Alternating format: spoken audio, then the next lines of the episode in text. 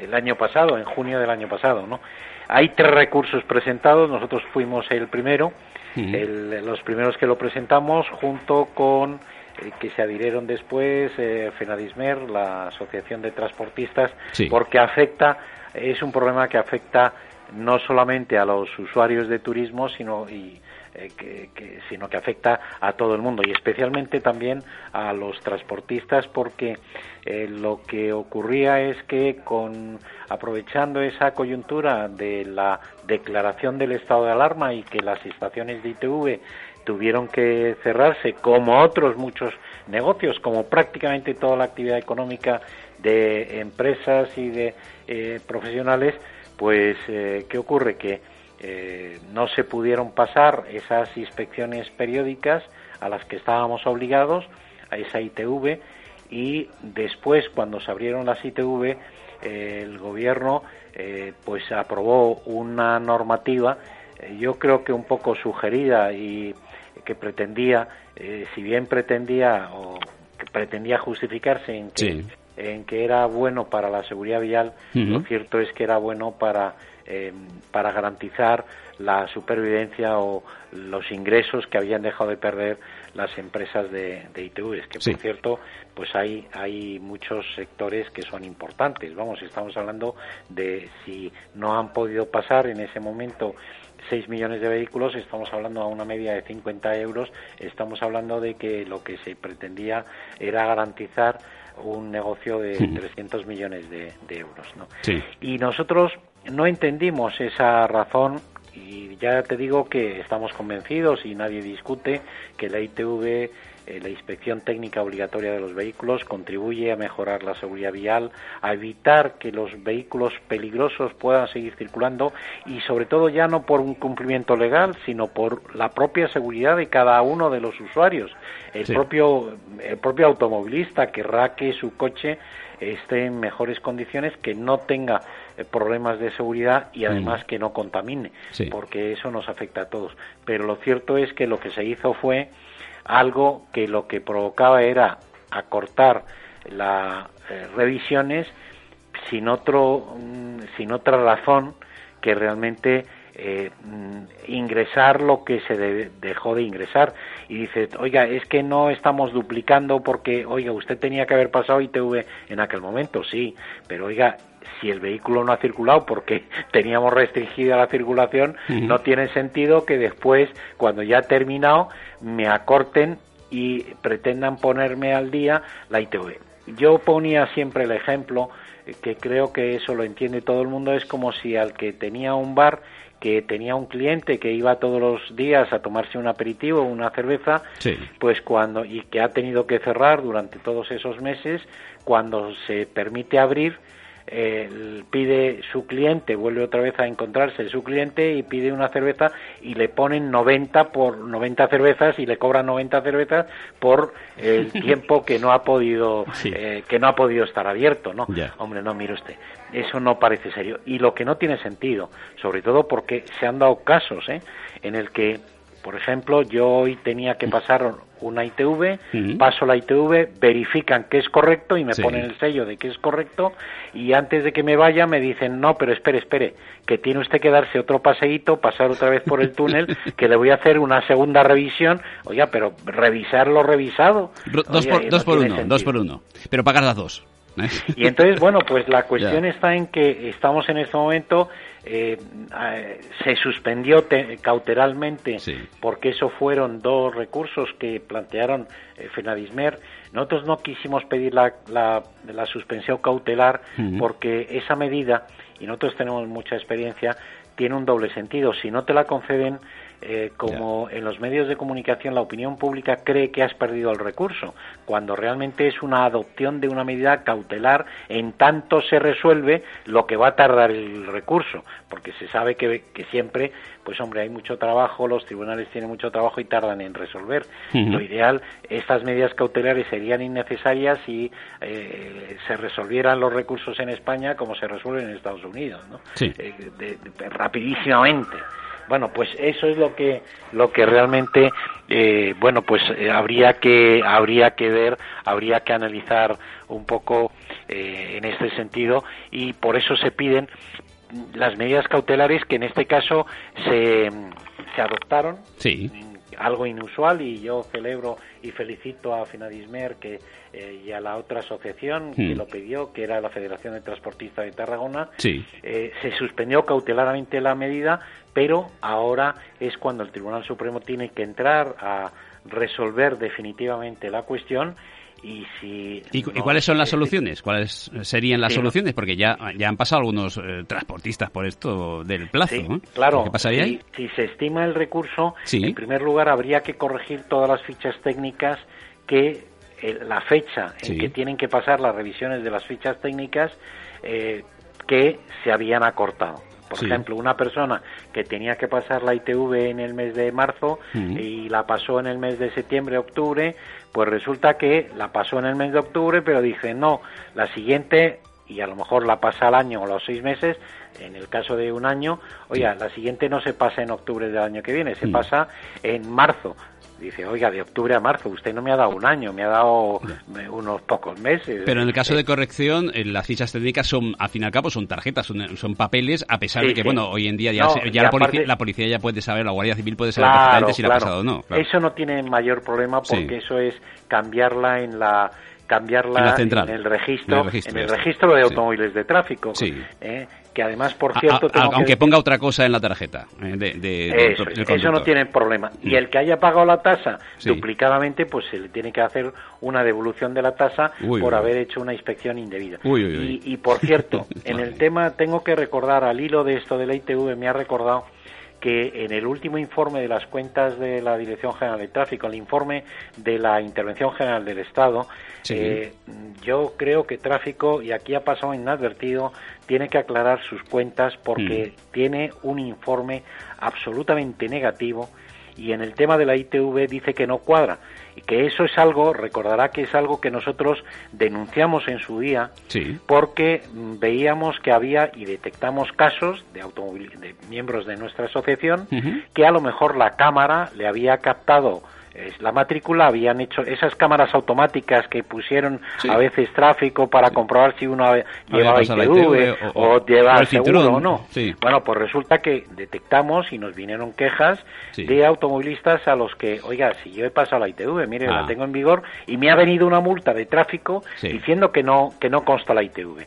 Hicimos una investigación y nosotros pusimos en solfa y dijimos, vamos a ver, ¿cómo es posible que no esté, no conste en el registro de automóviles de tráfico y por tanto eh, no, no se están anotando los resultados de inspección cuando yo cuando voy a una ITV parte de lo que pago es la tasa de tráfico, esos 8 euros que pago para que se anote en el registro y además se tiene que anotar diariamente el resultado de la inspección. Claro, veíamos que si en el registro no constaba esa anotación, a los usuarios le habían cobrado la tasa, pero no habían ingresado la tasa o tráfico no había anotado esa tasa por la que había cobrado.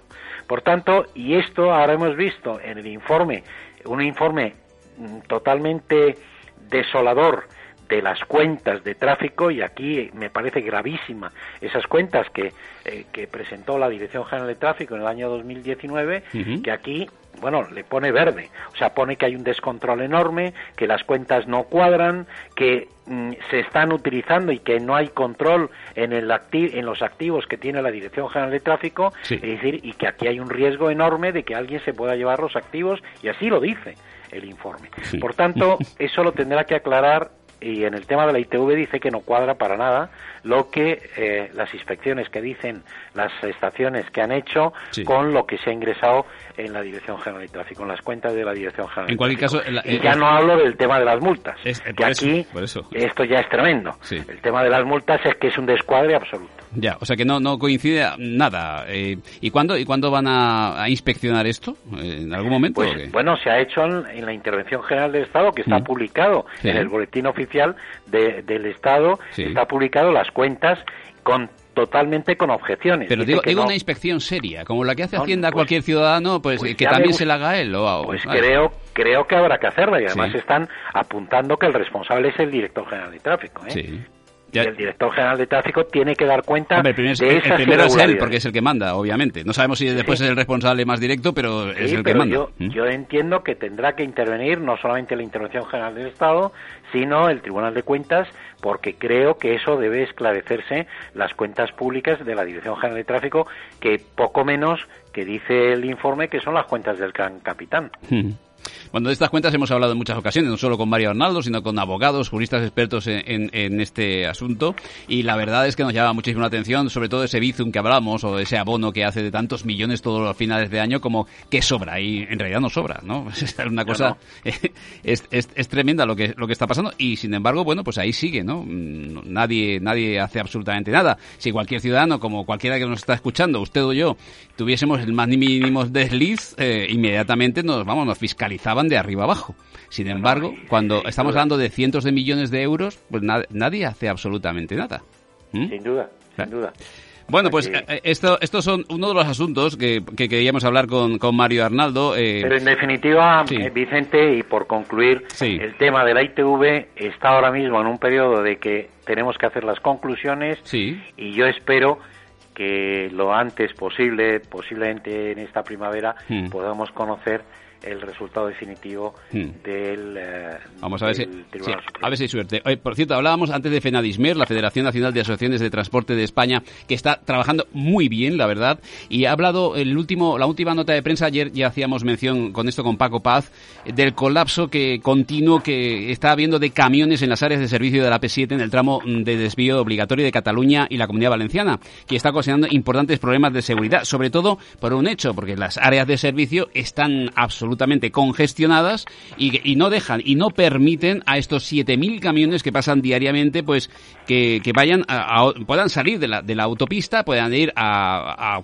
cualquier otro, cualquier otro, no sé si en un restaurante, bar, que están cercanos, que están abiertos y, pueden estar abiertos porque están cercanos a las carreteras convencionales y por tanto desahogar en cierta manera estos estos centros. No, no les dejan. Hay sobresaturación, Mario, es tremendo. ¿Eh? Sí, yo creo que en ese sentido es necesario, es necesario porque hay que garantizar el transporte. El transporte está ejerciendo una función pública muy importante y más en esta, en estas circunstancias de restricción de la movilidad de los ciudadanos y que es necesario garantizar, garantizar además los servicios, los, eh, los productos, ¿no? Y en ese sentido yo creo que eh, pues Pero Mario, podríamos, ya desde automovilistas europeos asociados, desde aquí incluso, desde cualquier medio, intentar que esto se acabe de una vez por todas, porque la propia DGT o, el, Servicio de Tránsito de Cataluña siguen oponiéndose a que los transportistas puedan abandonar la autopista para realizar, por ejemplo, el repostaje del vehículo o los descansos en la carretera nacional, que, sea, que además es la paralela, que no hay ningún problema. Salen y vuelven a entrar y ya está, ¿no? Sin duda. Lo que pasa es que eso, el tema del transporte es necesario que yo creo que eh, sea el gobierno el que adopte esta medida y sobre todo porque ya no solamente afecta al transporte nacional sino al transporte internacional. Yo sinceramente creo que el gobierno debe adoptar eh, inmediatamente medidas para mm, garantizar la movilidad y la fluidez de, de estos transportistas y desde luego si no pues habrá que elevar la queja a, la Unión Europea. Bueno, y por cierto, solo un detalle, eh, se ha hablado por ahí, yo supongo que, que lo conocerá la Dirección General de Tráfico, eh, se está comentando que establecería una edad mínima para conducir patinetes eléctricos. Eh, aquí sí que hay una edad mínima en, en, Valencia, pero en principio no sé cómo, cómo lo ve este, este asunto Mario Arnaldo, sobre todo porque, porque si se puede utilizar el patinete eléctrico para algunas carreteras convencionales, pues puede ser un auténtico problema. Pues mire, eh, yo le tengo que decir que nosotros planteamos, y tengo que decirle además una noticia porque eh, nos dieron en el recurso que planteamos ante el Tribunal Superior de Justicia de Madrid contra Madrid Central, saben que nosotros hemos conseguido que se anule Madrid Central, si bien es cierto que también eh, está pendiente de que se haga firme si no presentan recurso ante el Supremo, ecologistas en acción, ¿no? Bueno, pues además de Madrid Central y además de las multas del SER que han quedado en cuestión por nuestro recurso, nosotros planteamos también el que en la ordenanza del Ayuntamiento de Madrid, antes de que se saliera la reforma del Reglamento General de, de circulación respecto de los patinetes, la regulación, la no regulación, más bien, de los patinetes que se ha hecho en la norma del Estado, que era el reglamento, eh, nosotros cuestionábamos que en Madrid había establecido, como en Valencia, una edad mínima cuando eh, la norma del Estado no lo establece. ¿Qué ocurre? Que nosotros sí creemos que, primero porque son vehículos, y son vehículos y además se tendrán que hacer también con respecto a las, a las bicicletas. ¿eh? Y lo digo porque se cuestionó cuando se estuvo discutiendo el tema del casco sí o el casco no, para, y al final se estableció la obligatoriedad del casco para una determinada edad. Pues eso mismo tendrá que ocurrir con respecto a las, a las bicicletas y a los patinetes, porque no es un juguete. Y eso es algo que nosotros venimos reivindicando desde hace mucho tiempo. Incluso ya no digo el establecimiento de un permiso de conducir, sino la, asistencia de o de formación o a través de la educación vial de las escuelas obligatoria, pero que como en Francia el brevet de la cartilla escolar, para entendernos, que se acredita que los todos los ciudadanos han recibido una formación o una porque si no ahora mismo nadie está garantizando que mínimamente una persona un peatón conozca las normas de tráfico eh, y como ciclista. Y qué ocurre que oiga es que una bicicleta puede o puede circular eh, pues en, en vías donde circulan camiones o donde pueden alcanzarse altas velocidades vehículos. ¿Y qué ocurre? ¿Dónde está la prohibición de que un niño de cuatro años pueda coger un triciclo, una bicicleta o un patinete y no se meta en la calle? Hmm. ¿Dónde está eso? A mí me parece que eso debe regularse y ya no solamente por una edad física o por poner trabas, sino por ser exigente. Yo creo que la menor edad, hmm. eh, la menor edad y a menores edades eh, son los mejores momentos para aprender lo bueno y, lo, y lo malo de las cosas. Por eso es importante. El, contacto, el contacto con la calle, el contacto con la circulación lo tienes. Eh, obviamente antes era con, con, la bicicleta, con el ciclomotor. ¿eh? Es que tienes que recibir una formación. Eh, primero como peatón, te tienes que preparar para ser peatón. Después como ciclista, después como automotorista hmm. y después como vehículo de, de, cuatro ruedas o incluso ya una conducción profesional. Es hmm. decir, la formación tiene que ser permanente a lo largo de la vida, porque la circulación forma es ya un Entonces, ¿usted aboga por, por la formación? Es decir, que, que, una, que aquellos que, que circulen en patinete Sin duda. O, en bicicleta... Tienen que, asistir y acreditar autoescuela. una formación. no, le digo, una es que donde está la base es en mm. la en la formación desde en, la de seguridad vial en, la escuela. Es decir, aquí en España ah, todavía no hemos sido capaces. Nosotros desde hace muchos años. Pero quién va a dar esa clase, don Mario? Tendrá que darlo un profesor de formación vial, no lo va a dar el profesor de, matemáticas. Mm, mire, por eso. No, no. Si es que en Francia esto no hay nada inventado, en Francia funciona bien. Sí. Es lo que se llama, por ejemplo, el que va a obtener el ciclomotor, el, la licencia de ciclomotor o el permiso de ciclomotor, tiene que haber obtenido y acreditado como la cartilla escolar, eh, una formación vial desde la escuela, mm. desde que eres, estás en, en infantil, Tú estás acreditando una formación que además es una formación transversal. Bueno, esto, esto daría para un programa entero, don Mario. Es que tenemos que tenemos otros asuntos, tenemos que concluir. Si, si le parece, seguimos al habla durante la próxima semana y seguimos cambiando impresiones. Faltaría más. ¿eh? Con mucho gusto. Un abrazo muy grande, Mario. Gracias y feliz fin de semana. Hasta luego. Mario Arnaldo, presidente de Automovilistas Europeos Asociados, con nosotros aquí en Luz de Cruce. Un instante tan solo y buscamos a David Diego, al hombre de las 3Ds. Hablamos con Carlos Otelo, el CEO de Silence, con las motocicletas, eh, que además eh, uno de sus modelos es el mejor scooter eléctrico del mercado. ¿eh? Hablaremos enseguida de este aspecto y tendremos también a nuestro hombre de los clásicos, a Fernando Córdoba y a Juan Barberá, hablando del transporte.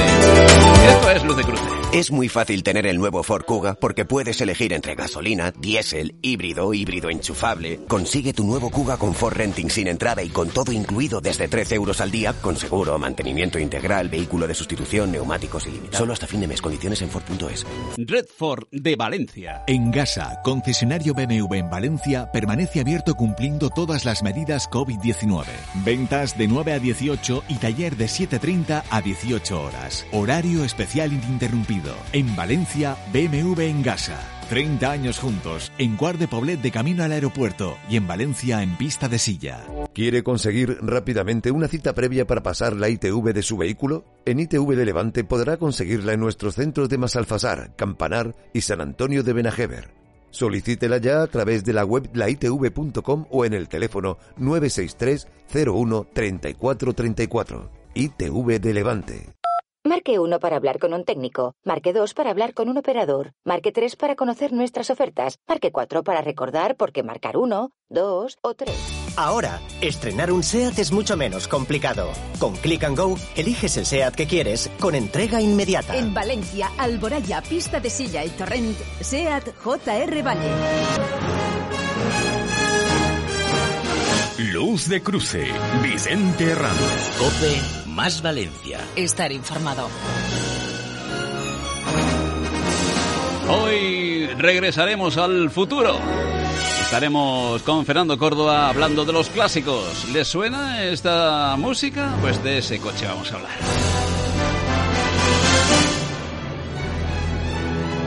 David de Diego, buenas. Buenas tardes, Vicente. ¿Cómo estás? Muy bien. Sí. La verdad es que eh, emocionado con esta noticia de la que vamos a hablar. Mm. Porque ya no solo es eh, que un buen amigo ha recibido una buena palmada en la espalda, Mm. En el, Sino buen, que- en el buen sentido. ¿eh? en el buen sentido, sí, sí, de ánimo, Sí. sino que alguien dice de fuera que aquí se hace algo muy bueno y sobre todo si vienen, esas palabras vienen de Alemania, Vicente, Ujú. alegría doble. Bueno. Eso, eh, hablamos de la ADAC alemán. Atención, ¿eh? Exacto. La ADAC, eh, muy valorada en el mercado alemán, Sí. también muy valorada en toda Europa, es un referente, Mm. pues ha dicho que el, el modelo de Silence ha sido el mejor valorado en una rigurosa comparativa con otras cuatro motos eléctrica- eléctricas aptas para llevar con carne de coche. Ha quedado por, eh, por encima de la Govex Shovel, la Piaggio Vespa Eléctrica 70, la New NGI eh, GT y la Trinity Uranus. Pues ahí tenemos la Silence por encima de ellas.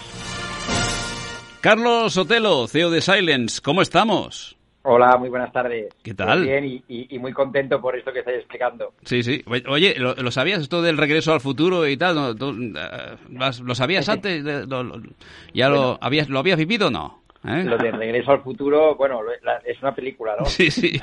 ¿Pero es una realidad o qué?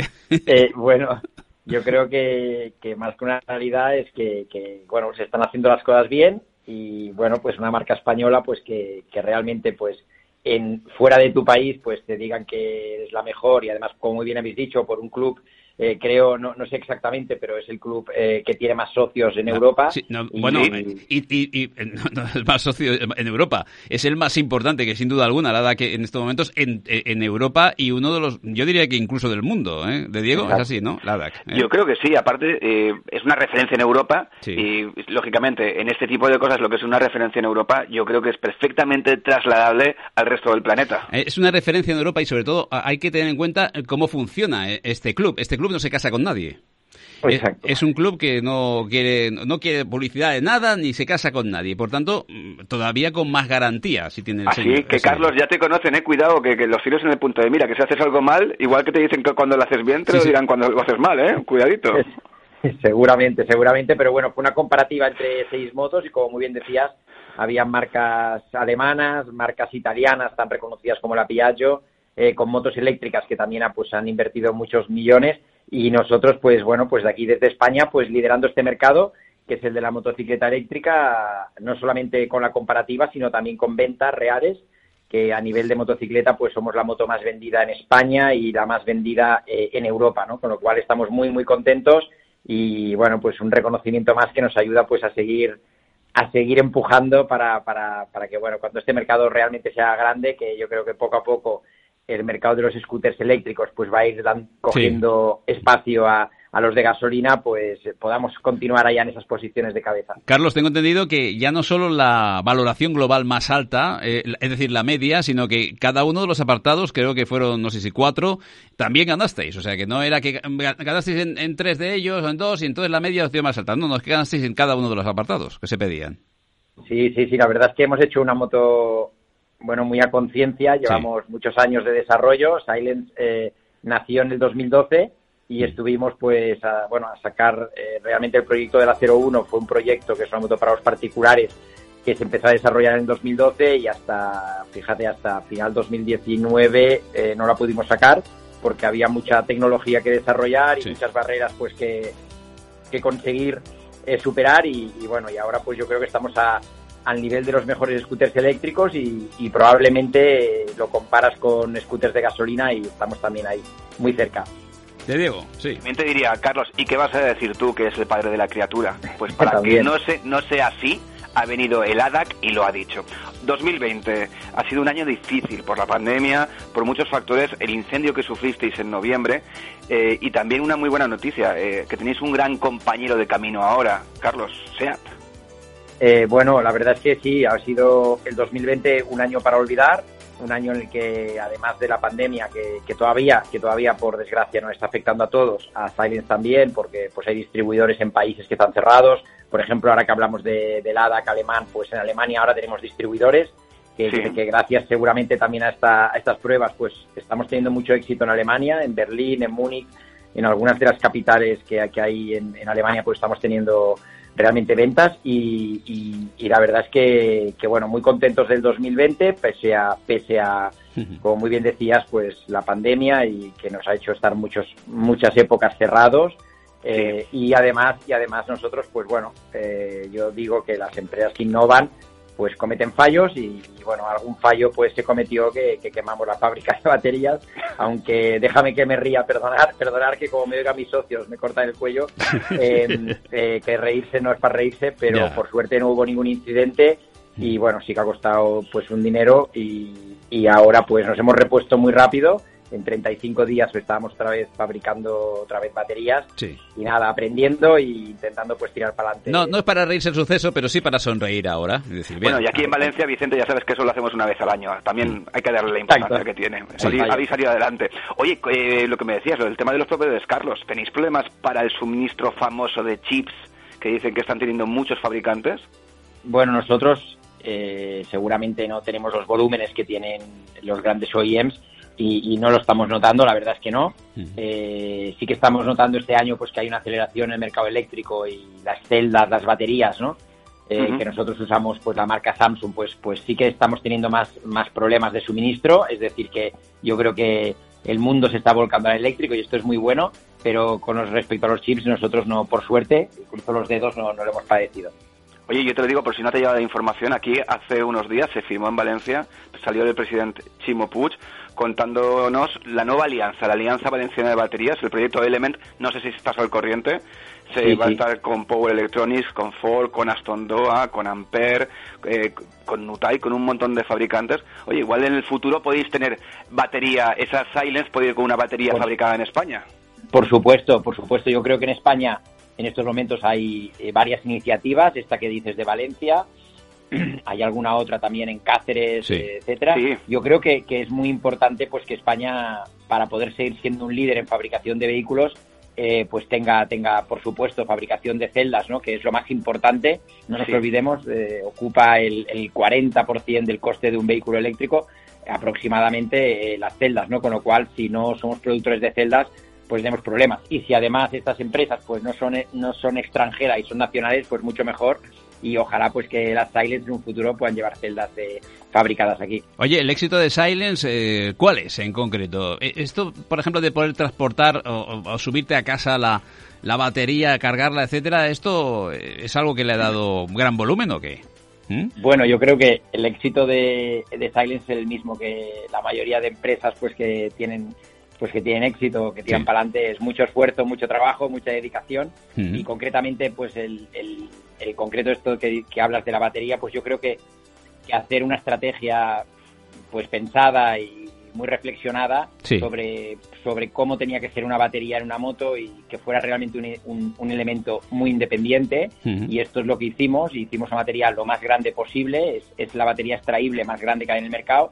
Y además te la llevas sin tenerla que cargar, con lo cual no importa si pesa 25 o 30 kilos porque, porque realmente te la llevas como un trolley que no tienes que levantarla. Esto, esto es una ventaja y después quita el miedo a, todo el que pueda pensar que con su batería hay que con su moto eléctrica pues tendrá problemas de, de, recarga, ¿no? Pues la, puedes enchufar en el mismo enchufe que enchufas tu móvil para recargarlo. O sea que ahora, ahora aparte de, ¿Hay algún cable por ahí de, para, para, el móvil, para cargar el móvil? La verdad, tenemos que pedir un móvil para cargar las Silence. Oye, dudas por ahí? ¿Eh? yo tengo, eh, ya ha llegado, me ha llegado comunicación de dos oyentes, de dos usuarios, que se, les gusta el camper, ¿no? Tienen furgonetas con camper y el fin de semana, como no usan la Silence, se llevan la batería para utilizarla de power bank. ¿Eso lo había, teníais gente que ya lo hacía?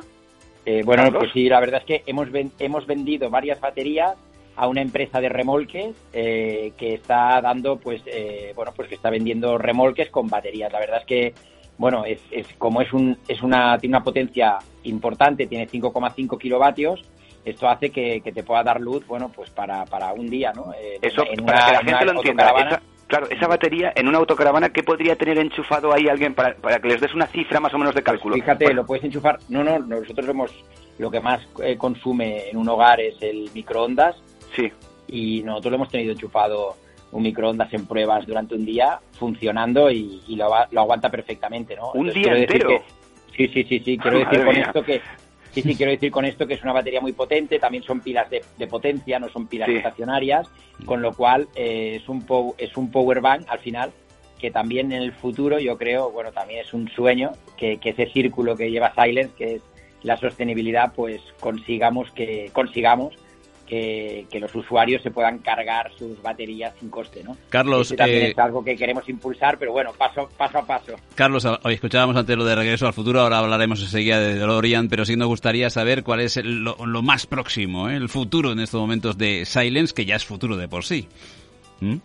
Bueno, pues eh, la verdad es que, estamos trabajando muy duramente desde para, para, para, conquistar Europa. tenemos un peso muy importante en España a nivel de ventas y ahora estamos focalizados en eh, focalizados todo el equipo comercial hay un equipo se ha puesto un equipo comercial muy potente y para, para conquistar pues Europa los mercados principales y este es el que estamos dedicados este año fundamentalmente y bueno y algunas novedades que van yo creo que vamos a presentar dentro de poco pero todavía quedan unos meses con lo cual por favor ah. no me tires de la lengua. No, no, no. vamos, vamos, a utilizar, vamos a utilizar silence. ¿eh? Vamos a hacer eso. ¿eh? Exacto, exacto. No, solamente un compromiso. En cuanto haya novedad, te llamamos.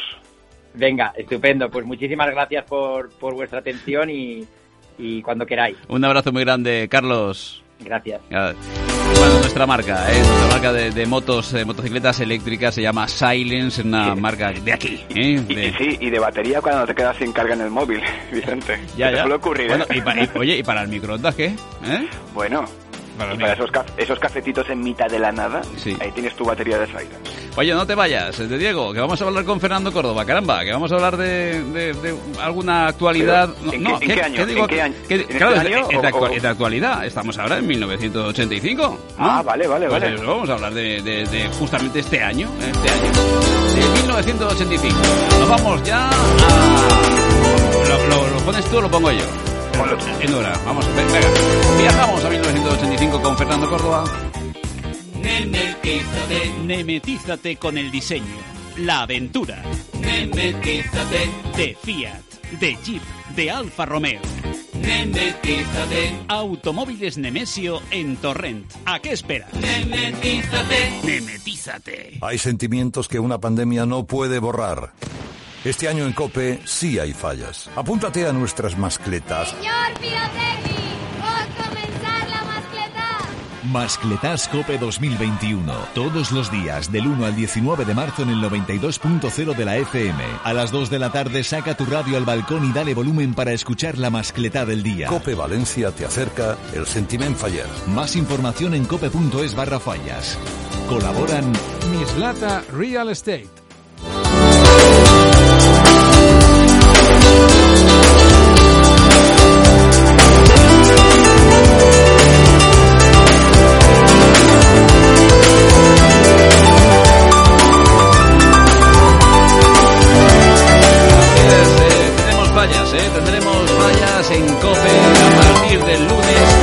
especial. Tú, y tú, tú de Diego también, vas a ser el protagonista, ¿eh? Hombre, estas fallas del mil, de 1985 no me las pienso perder. Por eso, eso, ni no te indultar. ¿eh? Vamos a sacar, por cierto, es importante, es importante, lo vamos a pedir además a todos nuestros amigos que están en casa, que están en las concesiones, los taxistas también, para que saquen radio al balcón. Los taxistas que eso, que bajen las ventanillas ¿eh? y que se escuche, que se escuche bien la mascleta que vamos a comenzar como como todas las fallas, ¿eh? a, partir, a partir del lunes a través de esta misma sintonía 92.0. Así que hay que decírselo a todo el mundo, ¿eh? que hay más cleta a partir del lunes. Así que todo el mundo a sacar la radio. Lo digo para que la gente que esté por, por la zona donde está el donde está la COPE en Valencia, cerquita de la Plaza de Toros, si ven a alguien vestido, ¿qué vas a ir? ¿De Sarahuel o de Torrentí?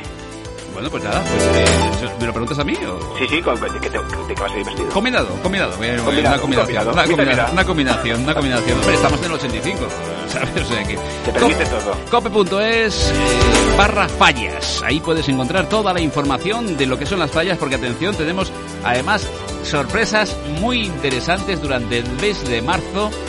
No puedo avanzar mucho, pero atención porque podríamos tener ofrenda. Vamos a hablar con Fernando Córdoba. Fernando, ¿qué tal? Muy buenas. Muy buenas tardes, Vicente. ¿Qué tal? ¿Cómo, estás? ¿Cómo, ¿Cómo vives este 1985? ¿Bien? Bien, es decir que 1985 fue un año muy importante para el, el estreno, como bien adelantabas antes, de la gran película Regreso al Futuro pero fue antes cuando apareció el protagonista de esa película, en 1981. ah, fue en el 81. Eh, eh, de Diego, de Diego, marca el DeLorean 1981. ¿Qué día? ¿Qué día? Cualquiera. ¿eh? El, día de hoy, de febrero, pero de 1981. ¿Lo marcamos? Uno, no, no, uno con calorcito, junio, junio del 81. Junio del 81, vamos. ¿Y qué pasa en 1981, Fernando? Así es, Vicente. Pues en 1981 nace el protagonista de la película Regreso al Futuro, nuestro DeLorean DMC-12. Hay que decir que este vehículo, si no hubiera sido por eh, ser protagonista de esta saga de películas de Regreso al Futuro, hubiera sido uno de los grandes coches olvidados de la historia del automovilismo decir que eh, tuvo un, inicio un inicio incierto. El desarrollo de este vehículo fue complicado y después contaremos que el final empresarial de esta de este vehículo fue lamentablemente horrible. terrible, terrible, sí, sí que es cierto. DeLorean Motor Company. ¿eh? Eh, ¿Qué costaba más o menos este, este vehículo?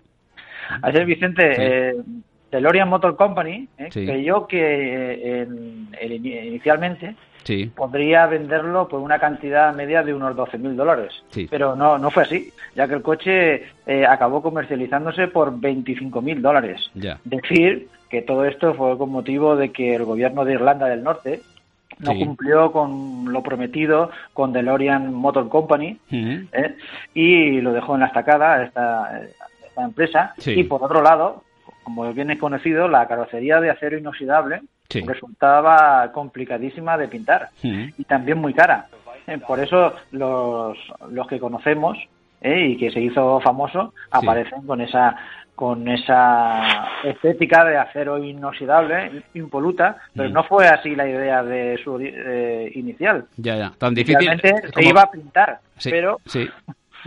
¿Tan complicado es de Diego, tú que eres perito, esto, sí? ¿Era tan difícil?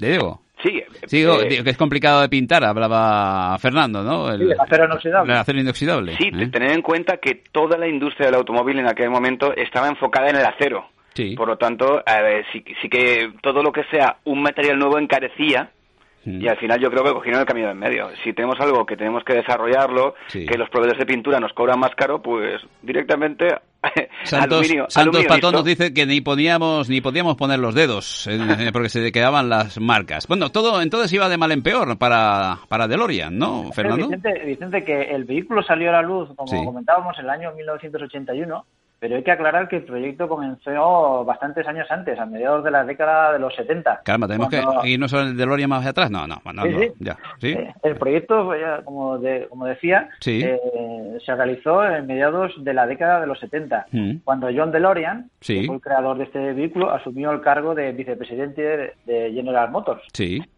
DeLorean pues, aspiró a crear un nuevo vehículo, un, que fuese deportivo, potente, con un diseño que fuese atractivo, pero innovador y sobre todo que tuviera un precio económico que finalmente, como hemos comentado antes, no pudo conseguir. Bueno, oye, y, mm, al final se vendieron, creo, en torno a 9.000 unidades de DeLorean. ¿eh? Así es, se vendieron unas 9.000 unidades, sí. son muy pocas, nosotros puñado más con restos de producción y decir que efectivamente en el año 82 eh, la empresa de DeLorean Motor Company eh, tuvo que declararse en quiebra, pero decir que hasta llegar a esa quiebra, pues eh, fue todo a través de un mm, dramático, digamos, sí. en el que DeLorean, sí. desesperado por esa situación económica, cayó en la trampa de un inspector de la DEA.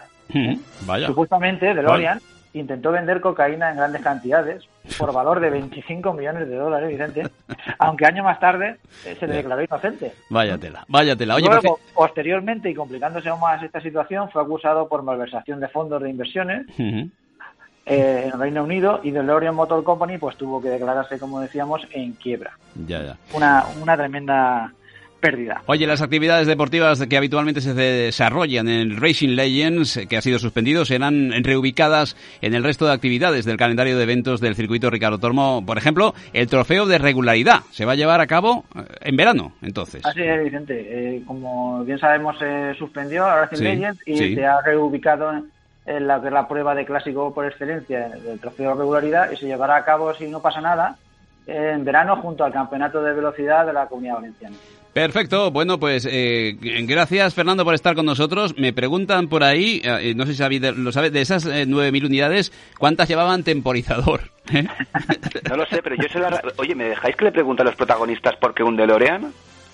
Se lo pregunto. Venga, va, preguntas. es un DeLorean, ¿verdad? Todas las preguntas serán contestadas. Filma y procederemos. Habéis oído, ¿no? Sí, eh, sí. ¿Por qué un DeLorean le preguntaba a Michael J. Fox? Y me encanta la respuesta, porque si vas, a viajar en el tiempo, lo haces con estilo, ¿no? Fernando Córdoba, de Copa CV. Por cierto, tendremos que hablar del Renault, que celebra el 60 aniversario del español 4L. ¿eh? Ya hemos hecho, hecho cosas, pero más. ¿eh? Se, se fabricaron 8 millones de unidades. Ya lo comentamos para otros días. ¿eh? Feliz fin de semana. Igualmente, un abrazo. Fernando Córdoba, de Copa CV. En un instante, buscamos a Juan Barbera para ir concluyendo esta semana.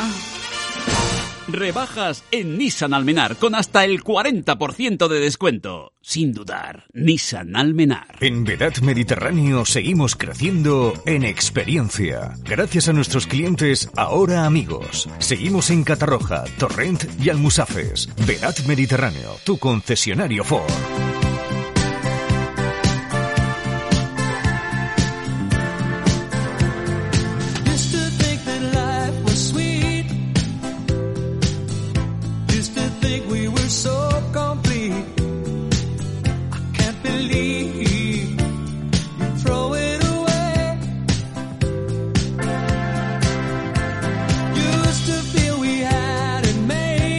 Música un poquito, un poquito divertida de Diego, ¿eh? por lo menos. ¿eh? Que suene bien, que suene bien, ya que estamos, bueno, de nuevo, pues confinados gran parte de las poblaciones de más de 50.000 habitantes. No es tu caso, Hasta pero el sí, martes, pero, pero el sí el mío.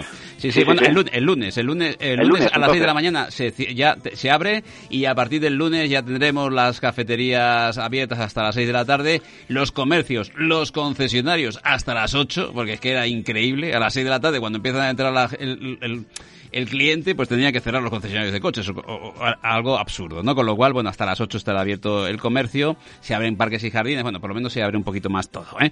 Juan Barbera, buenas, ¿qué tal? Buenas tardes, Vicente y compañía. ¿Cómo, David, ¿qué cómo- cómo vas? Eh, Hola, eh, ¿cómo, cómo va la, la- la- el atasco? ¿Bien o qué? El atasco bien, ya se fue, ya se fue. Como siempre, a las 3 hemos tenido un poquito de condensación, como siempre, dirección dirección a Nemur, Sí. eh, dirección Puerto. eh, Hablas de la bastante V30, intensidad. hablas de la Sí, V30. sí, exacto, de la, de la, de la V30. Sí. Los accesos, pues bueno, pues lo que es la ciudad, pues eh, la gente quiere volver pronto Mm. y ahora ya está, digamos, un poco ya más transitable, ¿no? Ya no están parados y ya hay circulación. Imagino que en sitio. Los que han querido salir previamente esta mañana habrán salido y los que han decidido quedarse que deben de quedarse se han quedado. Y otros pues estamos trabajando todavía es decir oye esta mañana esta mañana la, central operativa de la Guardia Civil recibió varias llamadas diciéndole que había un camión un tráiler dando pues iba en zigzag.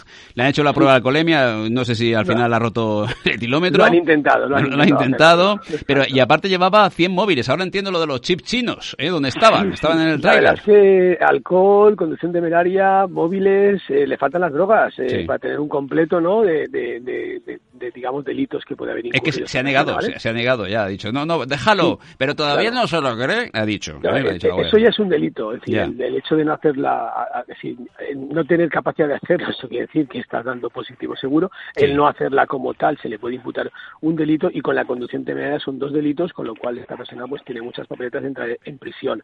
Aparte el tema de los móviles, que, que son, si se demuestra son de origen robado, etcétera, etcétera, pues con pues tendría otro delito más, ¿no? Que se, se, digamos eh, juzgaría por otro lado, ¿no? Yo lo que quiero hacer hincapié, Vicente, y, que nos sirva un poco esto de, de lección para todos y de ayuda es eh, alertar el 112 de estas circunstancias. Es muy importante. Cuando vemos un vehículo, a lo mejor no hace falta que sea tan tan llamativo como este, ¿no? que iba haciendo zigzag, sino haciendo maniobras incorrectas, eh, adelantamientos imprudentes, velocidades temerarias.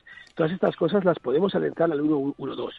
Yo lo he hecho en alguna ocasión y estamos salvando nuestra vida, la de los demás, incluso la de ese propio conductor. Desde aquí un poco motivar a la ciudadanía, a los conductores en general, no es acusar a cualquiera que ha hecho una pequeña acción, sino es, eh, es decir, eh, gente que está conduciendo de una como es este caso, un, vehículo, un tráiler eh, haciendo zigzag, sin duda alguna es, es, lo mejor. 112, marcar 112 y dar esa información lo mejor posible, porque enseguida, bueno, la Guardia Civil que está por la zona o incluso las policías locales pueden actuar rapidísimo. Bueno, siempre con manos libres, claro, o con el acompañante. Juan, seguimos al habla, si te parece. Tenemos muchos asuntos que hablar contigo. ¿eh? Sí, nada, eso me gustaría saber, pues lo podemos averiguar. El señor era extranjero y la matrícula del camión era extranjera española. No lo sé. Es una duda que interesaría saber si la empresa era española o no. Ahí me pillas, te he enviado la nota de prensa exactamente sí, igual. Sí, por eso, pues, si lo podemos averiguar durante el fin de semana, o sea que hoy lo comentamos. Gracias, Juan, un abrazo. Un saludo, buen fin de Adiós, Juan Barberá, nuestro hombre del mundo del transporte y seguridad vial. Oye, ¿qué pasa con Ferrari, DeLorean, Ferrari? ¿Qué pasa ahí? No, DeLorean, que se ha presentado ya, el equipo para el campeonato 2021.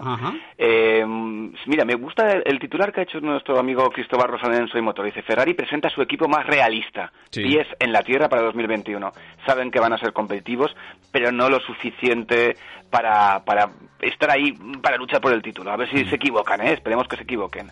Oye, y mira, Foxconn, que es la mayor empresa de fabricantes de, eh, de aparatos electrónicos del mundo, de hecho, creo que en la mano derecha tuyo ahora mismo tienes uno que ha fabricado Foxconn, aunque lo ha diseñado Apple. Mm. pues se junta con Henry Fisker para fabricar en masa un coche eléctrico revolucionario. La producción comenzará en 2023. Y cerramos con una, por ejemplo, una mala noticia. Primero la mala noticia, ¿eh? como siempre. Bosch comunica el cierre de su planta de Barcelona, ¿eh? según UGT. ¿eh? Mal rollito, mal rollito. Esto es, no, es muy buena noticia. A ¿eh? ver si encontramos a alguien que la rellene. Y acabamos con buena noticia. Buena noticia es que el Seat León, premio ABC al mejor coche del año. El mejor coche del año en España 2021, el Seat León. ¿Qué lo dudabas, Vicente? Yo no, no lo dudaba, pero era porque me han tenido que ratificar. ¿eh? Oye, por cierto, Vicente, te tengo que dar la enhorabuena. Me ha encantado el artículo que has hecho en la web de COPE del Audi, del Audi e-tron GT 2021. Pues Una pasada de coche. Hablaremos porque está ya publicado en cope.es barra Valencia y ahí vamos a dejar caer este espacio. Gracias de Diego, hasta luego. Buen fin de semana y enciérrate. El hombre de las tres Ds. porque tú no... Siempre sí, los que vivimos en estas poblaciones de más de 50.000 habitantes, pues bueno, tenemos nuestro terrenito ahí, ¿eh? No podemos salirnos, ¿eh? Bueno, muchísimo cuidado, ¿eh? que todavía estamos en pandemia, tenemos todavía el virus ahí revoloteando, con lo cual, aunque vamos mejorando, pero no ha acabado esto. ¿eh? Saludos amigos, feliz fin de a todos, a disfrutar. Y el lunes volvemos, eso sí, lloviendo.